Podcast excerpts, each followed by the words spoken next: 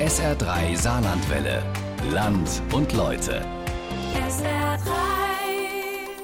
Ja, und jetzt zocken wir eine Runde mit Ihnen. Es geht um E-Sport. Dabei kann man an einem Abend so viel verdienen wie andere in einem halben Jahr. Sie müssen nur ein professioneller Videospieler sein. Auch in St. Ingbert hat sich einer an die Spitze in der deutschen virtuellen Bundesliga gespielt. Und mehr Informationen über das Zocken um Ruhm, Ehre und jede Menge Geld gibt es jetzt in unserem Land und Leute von Florian Mayer und Markus Persson. Es ist laut in der Messehalle im Pariser Stadtteil Porte de Versailles. Über fünf Tage im November treffen sich Vertreter der Computerspielebranche und ihre Fans. Überall gibt es Neuigkeiten der großen Hersteller zu sehen, Preise zu gewinnen, die aktuellsten Spiele zum Testen. Den frenetischen Jubel ernten aber andere. Die E-Sportler, meist alte Jugendliche oder junge Erwachsene, die ihr Hobby zum Beruf gemacht haben. Sie sind professionelle Computerspieler. E-Sport. Zocken um Ruhm, Ehre und jede Menge Geld. Ein Radiofeature von Markus Persson und Florian Mayer.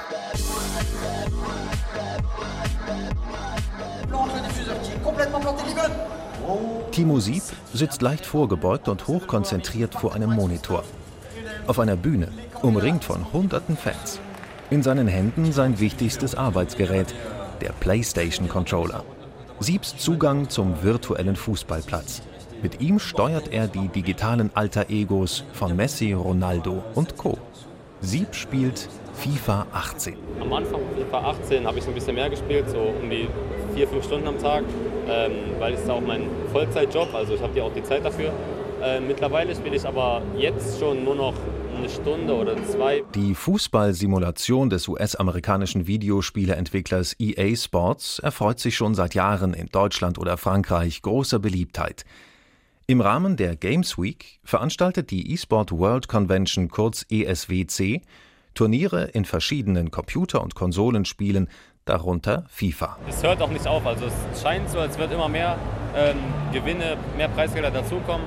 Und naja, dafür profitieren die Spieler natürlich auch, weil wir haben alle so Preiscuts in den Verträgen. Ähm, kann man, denke ich mal, sagen, ist ja normal, dass man ähm, Preisgelder abgeben muss. Und wenn die Preisgelder halt mehr werden und der Spieler natürlich auch ähm, ja, abgeht, sage ich mal, dann wird das Gehalt natürlich auch äh, erhöht und ja, das ist für alle Spieler ein ganz guter Schritt. Die Computerspielebranche macht Milliardengeschäfte und wächst rasant. Allein in Deutschland lag der Umsatz für PC, Konsolen und Smartphone-Spiele laut Branchenverband BIU im vergangenen Jahr bei über einer Milliarde Euro. Weltweit steigt der Umsatz seit Jahren rasant an. 2012 waren es rund 66 Milliarden US-Dollar. Drei Jahre später, 2015, lag der Umsatz bei über 90 Milliarden US-Dollar. Und 2018 wird laut Branchenexperten die Marke von 100 Milliarden US-Dollar mit Leichtigkeit überschritten werden. Den Computerspielemarkt als lukrativ zu beschreiben, eigentlich eine Untertreibung.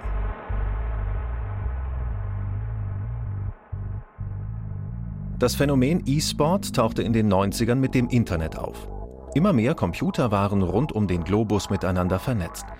Und damit auch immer mehr Computerspiele. Die Entwickler bauten vermehrt Mehrspieler-Modi in ihre Spiele ein. Menschen aus den verschiedensten Ländern konnten sich dadurch in ihrem Lieblingsspiel mit anderen messen. Schnell wurde aus purem Zeitvertreib ein ernsthafter Wettkampf. Ein Sport. der auch im Saarland große Erfolge feiert. Dominik gehört zu den besten FIFA-Spielern, die es gibt. Seine virtuellen Kicker hetzt er über die Spielkonsole Xbox über den Platz. Nicht in einer Halle vor hunderten Fans, sondern in St. Ingbert in einem Keller. Dominik ist nebenberuflich E-Sportler. Sein Sportlerleben wird vom Alltag bestimmt. Weil ich muss noch mindestens zehn Stunden auf der Arbeit sein und dann muss ich den Alltag regeln und dann kann ich erst an die Konsole. Das heißt so, in der Woche manchmal nur vier Stunden, manchmal acht. Kommt immer darauf an, wie ich selbst äh, gut gelaunt bin, welche Schicht ich fahre. Und ähm, am Wochenende halt die vier Spiele. Das sind halt die 15 bis 20 Stunden, wo ich zocken muss. Das bringt Routine. Während des Interviews schießt Dominik mal eben zwei Tore in einer Minute. Von Stress oder Herausforderung keine Spur. Souverän fliegen seine Finger über die Knöpfe. Der Gegner ist chancenlos, verlässt frustriert das Spiel, noch bevor der virtuelle Schiri abpfeift. Dominik hat Talent, schnelle Finger, gute Reflexe, ausgeprägte Hand-Augen-Koordination. E-Sportler war aber trotzdem kein Berufswunsch. Es entwickelte sich nebenbei. Man kommt einfach so rein, sag ich mal. Man spielt ESL, man spielt mit Kollegen, man geht auf Turniere und testet einfach, wie weit es geht. Und irgendwann kommt so eine Anfrage, oh, man sieht dich irgendwo bei ESL in der Liste, du spielst ganz weit oben mit. Und dann kommt einfach eine Anfrage, willst du in unser Team? Und so hat das angefangen bei SFD Gaming. Und je nachdem, wer diese Frage stellt, kann aus dem Daddeln im Keller ganz schnell trainieren mit den echten Fußballprofis werden.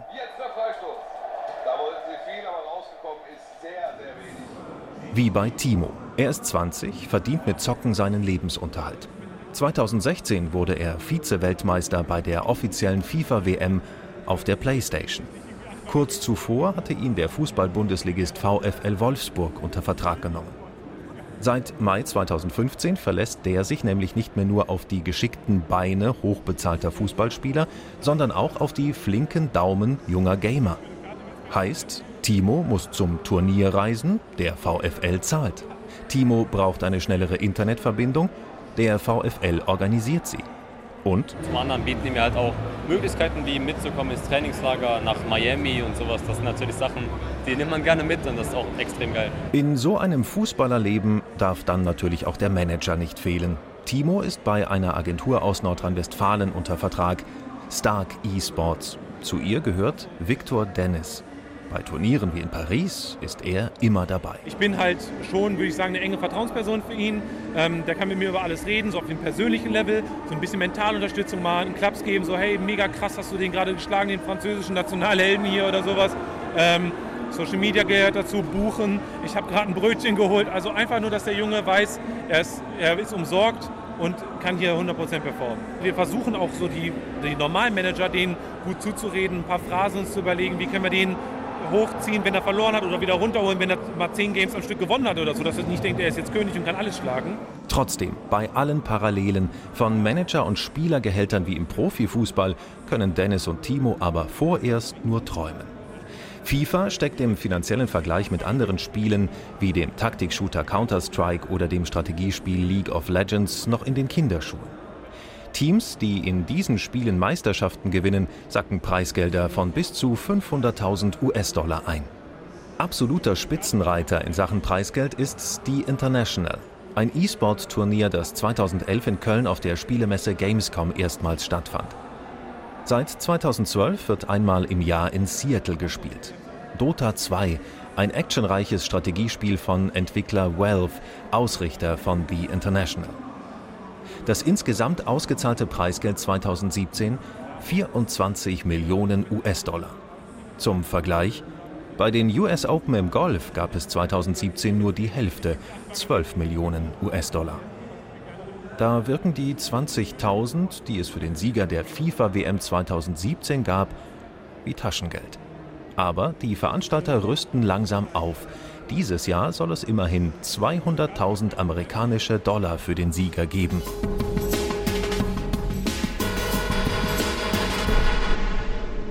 Summen, von denen Dominik bisher nur träumen kann. Hinten an der Wand steht ein überdimensionaler Scheck, die Summe überschaubar, ein einstelliger Tausenderbetrag. Aber Dominik führt die deutsche Liga auf der Xbox an. Die Endspiele sind ihm so gut wie sicher. Ernst nimmt er trotzdem jedes einzelne Spiel. Seine Konzentration bleibt immer hoch. Immer bei der Situation, also nie direkt auf den Ball, immer gucken, wo der Spieler hinspielen könnte, also immer mitdenken. Also wie ähm, realen Fußball vorausschauen. Was könnte der jetzt tun, wenn er den Ball hat? Mhm. Wenn ich den Ball habe, konzentriere ich mich nur auf mich, gar nicht auf ihn wirklich. Und sobald er den Ball hat, konzentriere ich mich auf, auf die Umgebung. Ich sag mal, wenn man Messi, Ronaldo im Team hat, ist man schon ein Stück besser als mit äh, Mertens und äh, Alessandro Gomez im Sturm. Also merkt man schon den Unterschied, aber ich sag mal so, das Team macht 20% aus Rest ist spielerisches Können. Genauso konzentriert blicken die großen Fußballvereine auf die FIFA-Spieler. Neben dem VfL Wolfsburg mischen mittlerweile auch Schalke, Leipzig und Stuttgart auf dem digitalen Rasen mit. Auch Dominik wurde von einem Bundesliga-Verein angefragt. Welcher ist noch geheim. Unglaublich! Was für eine Parade! Den habe ich Eigene E-Sport-Kader sind mittlerweile eine Selbstverständlichkeit. Und das nicht nur in Deutschland. Auch in der Schweiz engagiert sich ein Fußball-Erstligist im E-Sport, der FC Basel. Also es war, war ein mehrstufiger Prozess. Wir sind äh, eingestiegen und haben den Schweizer Meister verpflichtet, weil wir ja, ein Schweizer Club sind und der Schweizer Markt für uns natürlich der Butter- und Brotmarkt ist und bleibt. Es war dann aber ziemlich schnell auch die Zielsetzung durch den neuen Präsidenten, der gekommen ist, der gesagt hat, wir möchten auch die Marke FC Basel nicht nur in, äh, im, im, konventionellen Fußball ähm, internationalisieren, die Marke äh, greifbar machen, erlebbar machen. Und wir richten ganz klar den Fokus auf FIFA, weil wir der Meinung sind, es passt am besten zu dem Fußballclub, der ist auch am meisten ähm, Know-how dann äh, auch schon innerhalb des Vereins da, wenn wir dann über Mentaltraining reden, wenn wir über, ähm, über taktische Finessen dann auch reden, wo wir sicherlich unsere sportliche Abteilung dann nochmal konsultieren können, wenn es um, um gewisse ja, taktische äh, Finessen geht und das ist bei anderen Spieltiteln einfach nicht gegeben ist. Joachim Reuter ist E-Sport-Manager des FC Basel. In der Stuttgarter Benz Arena verfolgt er die deutschen Titelkämpfe in FIFA 18. Tim Katner-Vatos alias The Stranger ist sein Schützling. Der Gegner gegenüber Timo. Mal sehen, was Timo jetzt hier macht. Läuft an und schießt den. Ja, eiskalt jetzt mal hier ins rechte Eck. The Stranger führt immer noch mit einem Elfmeter. Vor noch überschaubarer Kulisse, die meisten Zuschauer kommen erst später für die Finals in Counter-Strike und League of Legends, setzt sich am Ende der 19-jährige Tim gegen den alten Hasen Timo durch. Tim ist der Neuzugang beim FC Basel. Die haben sich bei meiner Agentur gemeldet, mit äh, dem Chef äh, Joshua Begehr sich dann unterhalten. Da haben sie verhandelt. Ähm, daraufhin kam es dann zu Gesprächen mit meinem Chef Joachim Reuter und es hat einfach super funktioniert. Wir haben uns super verstanden und äh, ja, dann ging es nach Basel. Wir sind täglich in Kontakt, wir telefonieren wirklich jeden Tag. Ähm, er bereitet mich auch auf Spiele vor, wenn ich abends ein Pflichtspiel habe. Ähm, bespricht Taktiken, Interviewanfragen. Also wir sind wirklich täglich in Kontakt. Äh, wie man hier auch sieht, Daniel Luther ist auch wieder mit am Start. Also sie begleiten einen immer auf Events, stehen einem zur Seite. Reuter und die vielen anderen Manager und Scouts machen all das aber nicht, weil sie Computerspiele mögen oder gerne anderen dabei zusehen.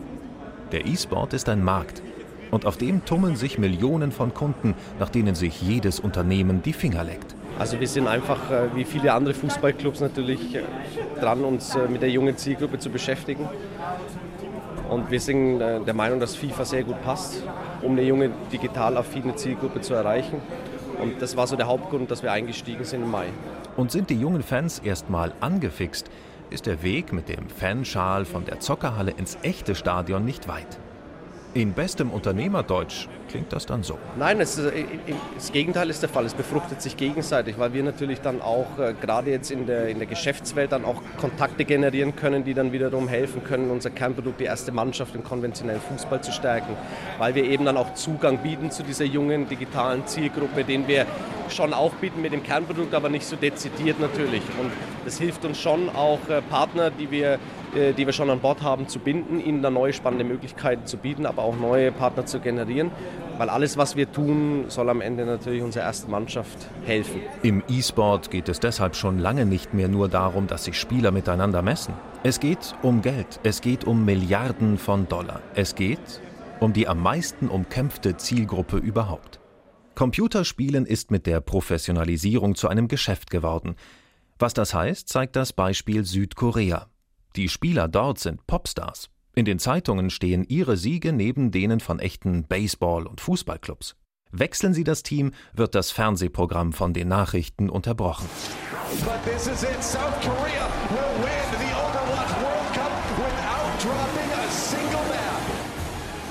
Ob das in Deutschland in naher Zukunft auch so sein wird?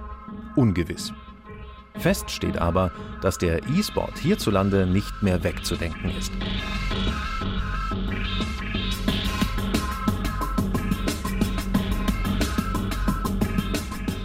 Mit dem E-Sport verbunden ist aber auch immer wieder das Thema Sucht.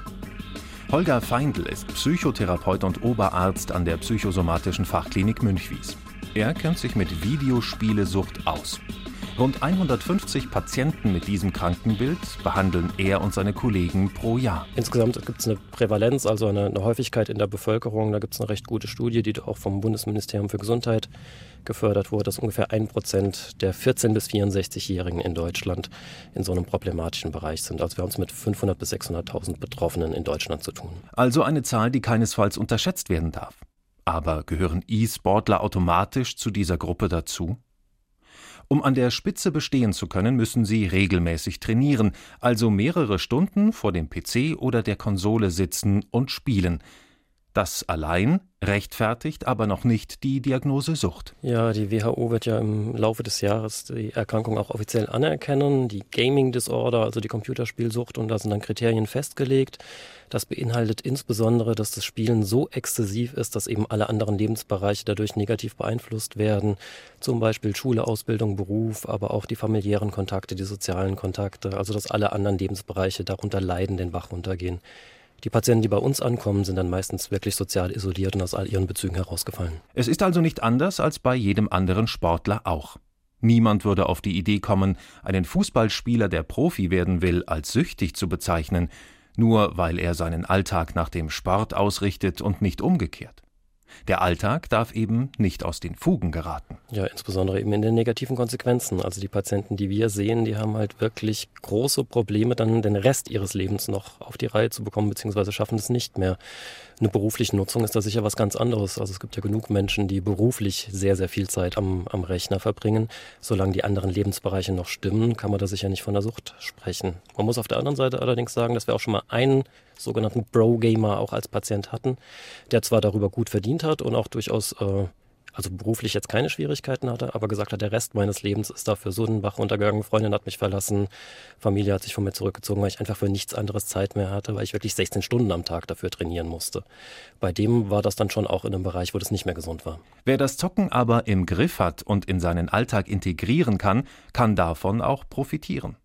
Für Holger Feindl haben Videospiele nämlich auch positive Aspekte. Also es ist ja immer so, wenn solche neuen Medien aufkommen, dass es eine kulturpessimistische und eine kulturoptimistische Sichtweise gibt. Und ich gehöre keinesfalls zu den Menschen, die da kulturpessimistisch sind. Ich sehe nicht den Untergang unserer abendländischen Kultur gekommen. In den Computerspielen ist viel, viel Positives.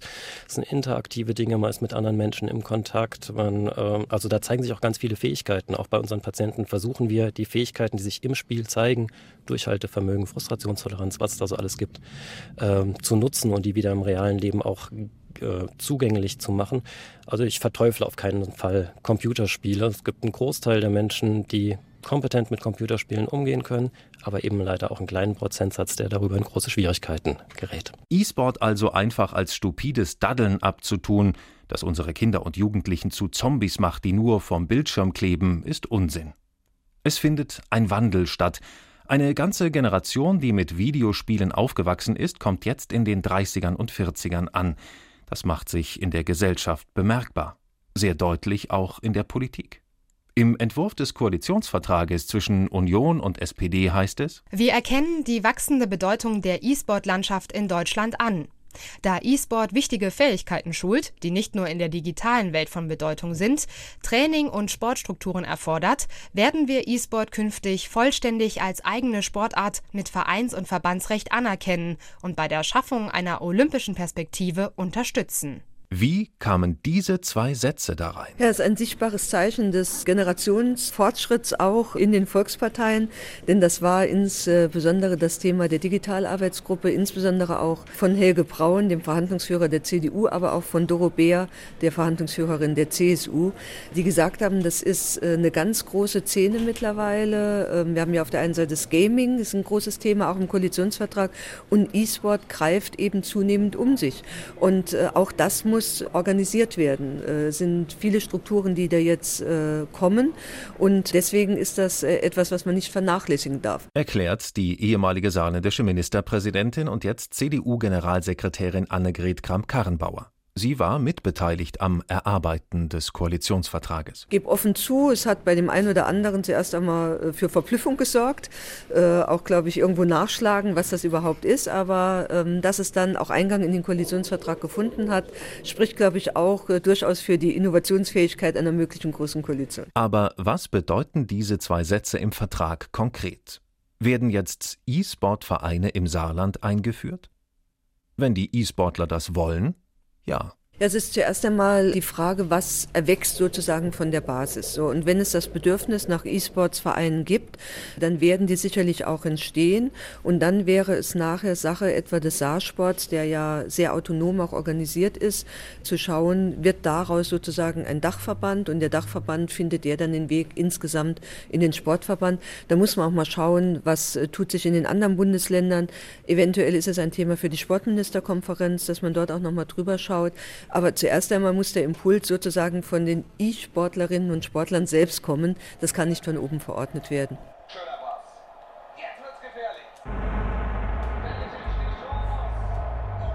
Gute Nachrichten also für alle E-Sportler in Deutschland. Auch für Dominik in seinem St. Ingberter Zockerzimmer. In Deutschland sind eigentlich fast in der Mehrheit die besten Spieler.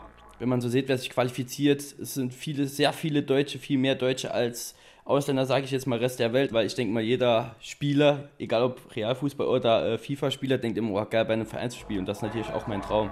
Dahin arbeite ich. Er wird vorerst mal als Halbprofi weitermachen und auf den nächsten großen Vertrag warten. Aber vielleicht gibt es bis dahin ja einen saarländischen E-Sport-Verband mit Spitzenförderung.